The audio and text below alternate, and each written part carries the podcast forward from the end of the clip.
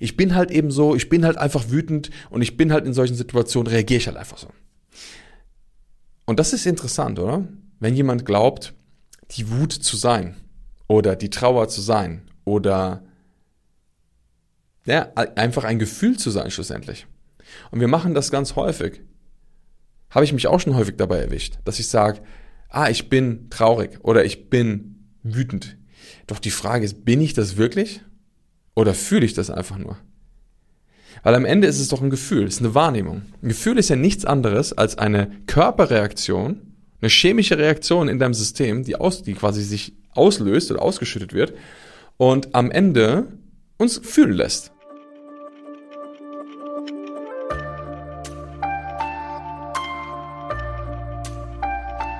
Ich bin eben so emotional oder ich bin halt nicht so gefühlvoll. Wenn du einen dieser beiden Sätze kennst, vielleicht selber häufiger benutzt, dann ist diese Folge auf jeden Fall sehr spannend für dich. Deshalb sage ich erstmal herzlich willkommen zum Deeper Shit Podcast. Schön, dass du wieder eingeschaltet hast. Und heute geht es um das Thema, warum die meisten Menschen Opfer ihrer eigenen Gefühle und Emotionen sind. Und wie du dich auch daraus lösen kannst, sofern das auch auf dich zutreffen sollte. Denn das Thema ist, wenn du Opfer deiner Gefühle bist, dann bist du im Reaktionsmodus. Dann machst du Dinge, die du eigentlich vielleicht gar nicht willst, aufgrund genau von dieser Programmierung.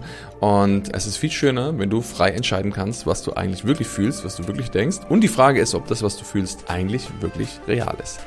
Alles das klären wir jetzt in dieser Folge. Deshalb lass uns reinstarten und los geht's.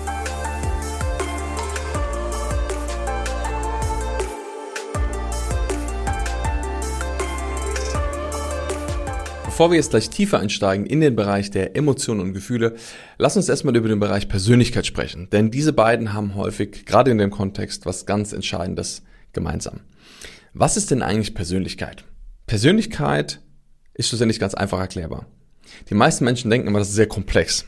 Aber schlussendlich ist die Persönlichkeit, also deine Persönlichkeit, nichts anderes als das, was du die ganzen letzten Jahre deines Lebens, also seit deiner Zeugung, Geburt bis heute, gehört, gesehen, geschmeckt, gerochen, gefühlt, erlebt, wahrgenommen und irgendwie abgespeichert hast. Und ich denke mir, ja, das kann doch aber nicht sein, da muss doch ein bisschen mehr sein. Ja, ein bisschen mehr ist es auch noch, aber grundlegend ist es erstmal das. Weil hättest du andere Erfahrungen gemacht, hättest du andere Dinge in deinem Leben erlebt, dann würdest du wahrscheinlich etwas anderes über dich glauben, wer du bist. Wir haben eine gewisse Grundprägung, das ist definitiv so. Das heißt, ich dachte früher immer, dass alles schlussendlich mh, hm, veränderbar ist, dass es keine, dass wir wie so ein Rohling auf die Welt kommen und der dann von uns beschrieben wird. Je mehr ich mich aber mit dem Bereich Persönlichkeit beschäftigt habe, auch wissenschaftlich auseinandergesetzt habe, habe ich gemerkt, okay, es ist doch nicht ganz so. Also es gibt definitiv eine Grundprägung, die wir mitbekommen. Und wenn du jetzt zum Beispiel Eltern hast, die sehr musikalisch sind, nehmen wir mal an, deine Eltern haben viel, keine Ahnung, Klavier gespielt, Vater Geige und sie waren beide sehr, sehr musikalisch. Dann ist es so, dass durch dieses häufige Musizieren und das Üben in ihrem Gehirn ganz viele neue Verknüpfungen gebildet wurden. Das heißt, wenn du etwas übst, ist vollkommen egal, ob du eine Sprache lernst, ob du ein Musikinstrument lernst, egal was du machst, selbst wenn du laufen lernst, gibt es in deinem Gehirn neue Netzwerke, neuronale Verbindungen, die geknüpft werden durch das Wiederholen. Das kann man in Gehirnscans und allen möglichen anderen Sachen kann man das nachweisen. Und das ist natürlich sehr spannend. Und dann, jetzt wird es noch spannender. Warum? Weil in dem Moment, wenn diese beiden Menschen sich entscheiden, ein Kind zu bekommen, werden Teile dieser neuronalen Netzwerke schon mit übertragen. Das heißt, wir sind gar nicht so ein blanker Rohling, der auf die Welt kommt. Wir haben schon eine gewisse Vorinstallation von Dingen. Und das ist auch gut so. Warum? Sonst hätte Evolution wahrscheinlich überhaupt nicht so stattfinden können, wie sie stattgefunden hat. Denn dadurch, dass wir schon eine gewisse Vorinstallation haben, haben wir auch gewisse Netzwerke, die uns helfen, viel schneller Dinge zu lernen, wo früher vielleicht die Menschen viel länger für gebraucht haben. Deshalb siehst du heute Kinder, die auf die Welt kommen und die mit zwei Jahren ein Smartphone in die Hand nehmen und auf dem Ding hin und her wischen, als hätten sie nie was anderes gemacht. Und das weißt du, dass wenn du dieses Smartphone Menschen vor 100 Jahren gegeben hättest, die wahrscheinlich da gesessen hätten, hätten gewusst, was soll ich damit tun? Warum? Weil die Eltern schon so involviert sind und so viele Netzwerke gebildet haben, ein Smartphone zu bewegen oder beziehungsweise zu benutzen, dass auch diese Informationen schon teilweise mit übertragen werden. Und das hat natürlich beide Seiten. Also das heißt, wir haben dementsprechend auch Netzwerke vielleicht für Verhaltensweisen oder Sachen, die wir nicht, nicht so gut finden. Das Schöne ist, und das ist das Positive daran, all die Dinge sind trotzdem veränderbar. Aber wir bekommen halt eine gewisse Grundprägung mit, die uns natürlich auch zu Teilen bestimmt. Das Thema ist natürlich dahinter, dass die Menschen, wenn du zum Beispiel ein Verhalten hast, wenn du zum Beispiel musizierst, und du häufig Musikinstrumente spielst, mit deinem Partner vielleicht zusammen. Und dann wirst du das wahrscheinlich auch weitermachen, wenn du auch ein Kind bekommen hast. Und dann sieht das Kind, wie die Eltern Musik machen und die sind daran beteiligt und machen das gemeinsam. Und dann wird natürlich das, was das Kind schon vorher mit übertragen bekommen hat an neuronaler Information, mit dem, was das Kind sieht, nämlich, dass die Eltern Musik machen, plötzlich nochmal verstärkt, reaktiviert. Und dann wird das noch weiter geprägt. Das heißt, du bekommst etwas mit auf die Welt, eine Art Grundprägung, plus das, was du dann von außen erlebst. Wenn das noch dazu passt, dann hast du natürlich eine Dauerschleife, die das Ganze bespielt. Und das kann im Bereich Musik natürlich sehr förderlich sein. Äh, das kann aber natürlich auch sein, dass du Dinge mitbekommst, wie zum Beispiel, dass jemand immer sehr, sehr wütend reagiert in gewissen Situationen dass der Vater die Mutter anschreit oder umgekehrt. Und dann kriegst du diese Grundinformation von Verhalten schon irgendwie mit. Gleichzeitig siehst du das dann noch. Und das wiederholt sich und wiederholt sich und wiederholt sich und wiederholt sich und wiederholt sich.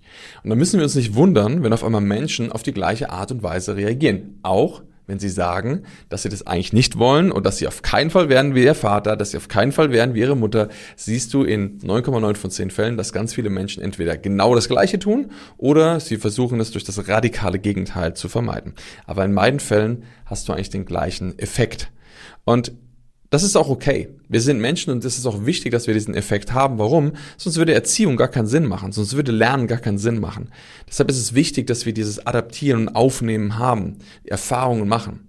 Irgendwann kommt der Punkt, wo wir aus diesem Schwammmodus, das ist ja das, was Kinder sind, die sind eigentlich wie so ein Schwamm, der rumläuft und alles aufsaugt. Irgendwann kommen wir da raus. Und dann fangen wir an, unsere eigene Persönlichkeit mehr auszubilden. Die haben wir natürlich schon vorher da, aber am Anfang saugen wir noch sehr viel und adaptieren sehr viel von unserem Umfeld und später erst, wenn unser Bewusstsein weiter reift, ist es so, dass wir dementsprechend auch mehr noch unsere eigenen Aspekte mit herauskristallisieren.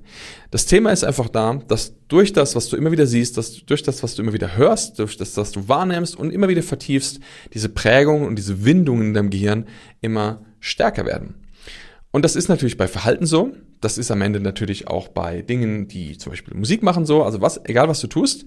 Und das ist natürlich auch bei Emotionen so. Wenn du einen Mensch hast, der häufig mit Wut reagiert oder der häufig traurig ist, dann hat dieser Mensch in seinem Gehirn auch Verknüpfungen, die stärker sind und die ihn immer so reagieren lassen. Und dementsprechend ist das auch manchmal Teil unserer Persönlichkeit. Denn wenn du etwas oft genug gesehen hast, oft genug wiederholt hast, oft genug reproduziert hast, dann wirst du umso mehr glauben, das zu sein. Wenn du etwas einmal in deinem Leben gemacht hast, nehmen wir mal an, du hast eine Erfahrung gemacht. Du hast in der Schule ein Erlebnis gehabt, wo du vielleicht vor der Klasse gestanden hast, dann wurdest du irgendwie vielleicht ausgelacht und aufgrund von diesem Erlebnis hast du gesagt, boah, vor Menschen stehen ist irgendwie super unangenehm, schmerzhaft, da wird man verletzt, nicht cool. Und dann hast du irgendwann dieses Gefühl, was dadurch entstanden ist, niemals vielleicht aufgelöst, hatte mit herumgetragen. Und dann hast du neue Erfahrungen gemacht, dass sie dieses Gefühl bestätigt haben. Und sagen wir mal, du hast dich in dem Moment beschämt gefühlt. Du hast dich geschämt und verunsichert. Und jetzt machst du neue Erfahrungen, die dich wieder beschämt und verunsichert fühlen lassen. Und jedes Mal, wenn du diese Erfahrung wiederholt hast, kommt es dazu, dass es ein Stückchen stärker wird.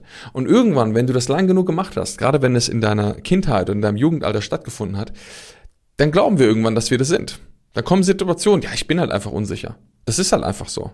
Ich bin halt einfach beschämt über gewisse Dinge. Und dieses Ich bin ist super kraftvoll.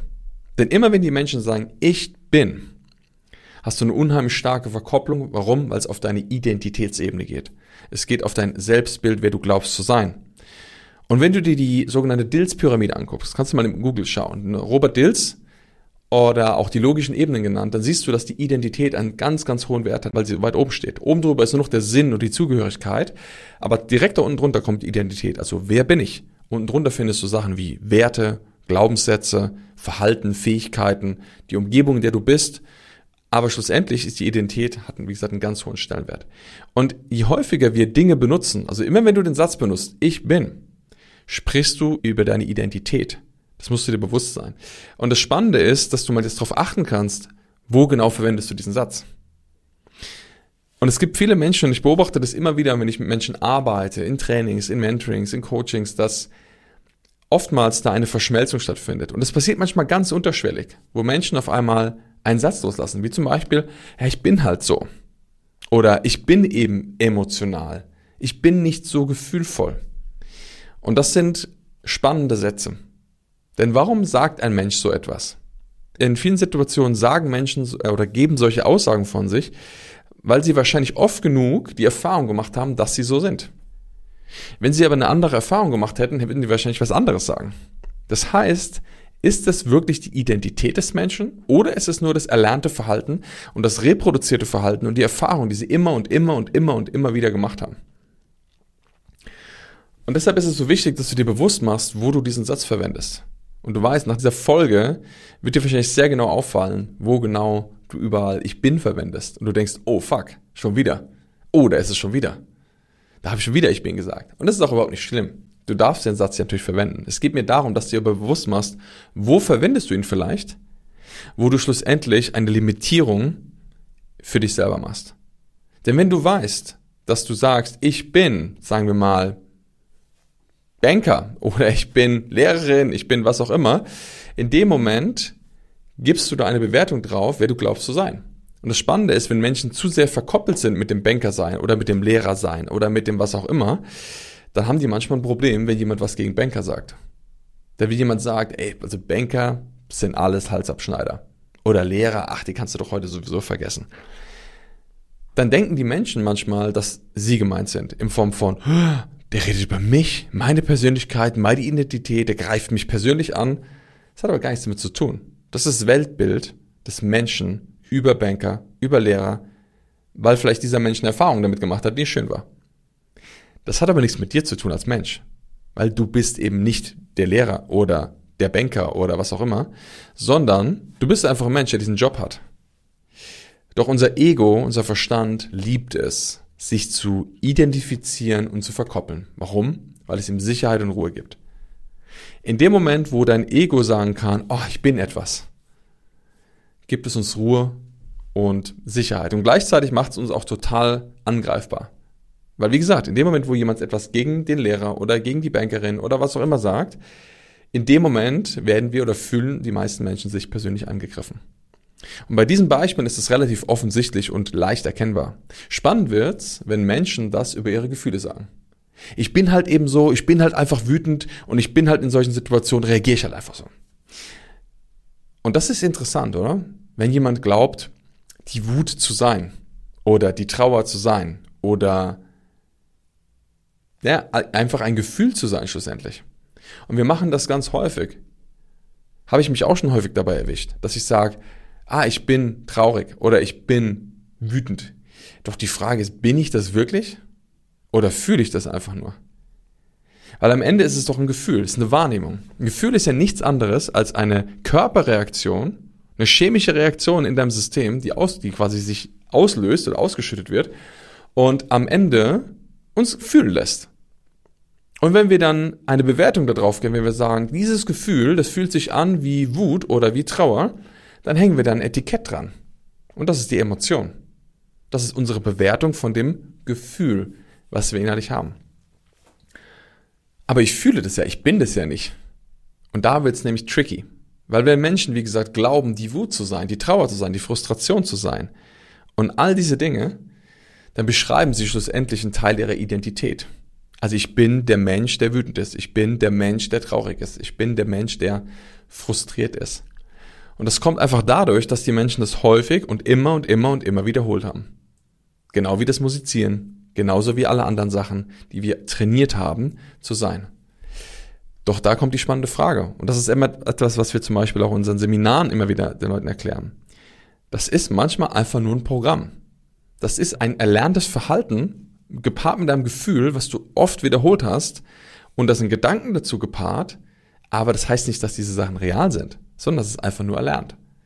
Und das musst du dir bewusst machen, dass in ganz vielen Situationen wir uns dadurch ein selbst ein Etikett anhängen von wer wir glauben zu sein, doch das sind am Ende nicht wir. Denn wie gesagt, hättest du eine andere Erfahrung gemacht, hättest du andere Herausforderungen in deinem Leben gehabt, hättest du andere Dinge erlebt, hättest du andere Eindrücke gehabt, dann wirst du heute sehr wahrscheinlich ein anderer Mensch sein. Also wissen wir, dass das doch gar nicht so viel mit der Grundprägung zu tun hat, sondern viel mehr mit dem, was wir täglich tun und was wir erleben und erfahren und was wir daraus natürlich bewerten.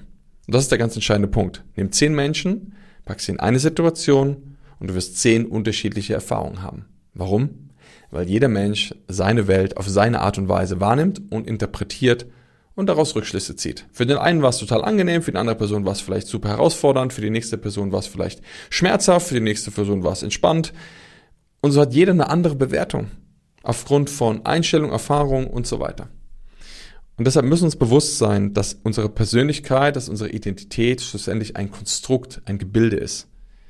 Und auch unsere Gefühle, auch wenn wir das Gefühl haben, wir sind das, wir sind damit identifiziert, ich bin doch diese Wut, weil ich sie so stark fühle, in dem Moment wird's halt kritisch.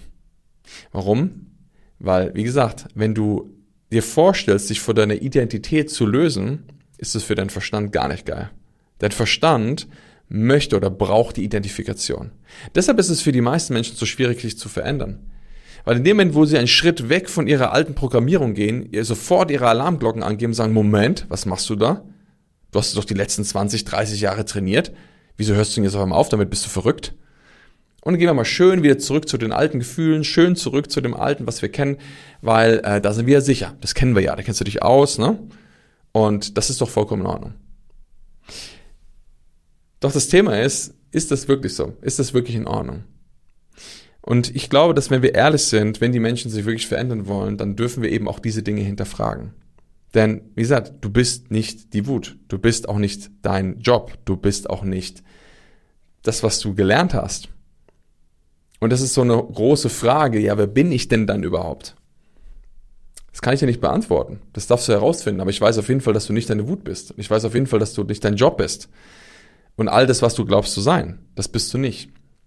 Und vor allem bei den Gefühlen ist es so wichtig, denn in dem Moment, wo du erkennst und nur mal diesen kleinen Shift machst, nur mal diesen Shift machst von, ich nehme mein Gefühl wahr, aber ich bin das nicht, in dem Moment hast du schon eine große Veränderung in deiner Wahrnehmung oder schaffst eine große Veränderung in deiner Wahrnehmung.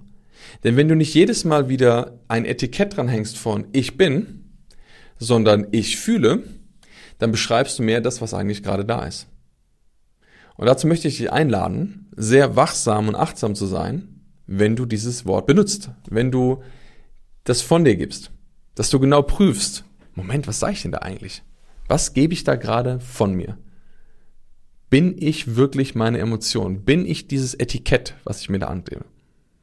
Und ich weiß, dass es manchmal ein bisschen herausfordernd am Anfang. Ich weiß, dass das ein bisschen tricky ist und auch ein bisschen rumgehirn ist, wenn man am Anfang anfängt, da so darauf zu achten und zu schauen. Und gerade das Thema Sprache, guck mal, Worte sind so mächtig.